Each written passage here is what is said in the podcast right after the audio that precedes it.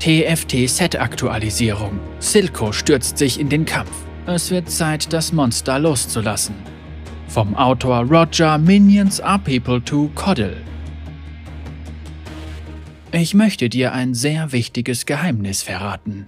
Wir veröffentlichen zusammen mit der Set-Aktualisierung von Automaten und Apparate im Februar zum ersten Mal eine exklusive TFT-Einheit. Silco. Ganz genau. Der angesagteste Verbrecherboss der Unterstadt macht sich im Februar auf den Weg in die Konvergenz.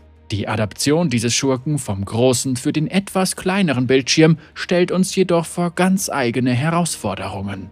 Unser erster Champion, der nicht aus dem Champion Pool von League of Legends stammt, wird das Team vor einzigartige Herausforderungen stellen, ihm jedoch auch einzigartige Möglichkeiten bieten.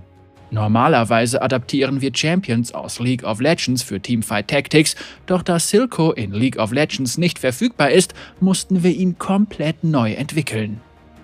Es ist nicht einfach, eine Einheit zu erstellen, die so böse und mächtig wie Silco ist. Aber wahre Macht wird nicht automatisch jenen zuteil, die bei ihrer Geburt die stärksten waren oder die schnellsten oder die intelligentesten. Sie kommt zu denen, die bereit sind, sich ein gutes Champion-Design auszudenken. Um Silco also zu dem Schurken zu machen, den du kennst und liebst bzw. hast, haben wir bereits früh mit den Arbeiten an seinem Konzept, seinem Gerüst und seinen Animationen begonnen. Und da wir die Arbeiten an ihm bereits früh aufgenommen haben, veröffentlichen wir auch schon früh Informationen über ihn. Vergiss nur nicht, dass er noch nicht fertig ist und gute Dinge Zeit brauchen.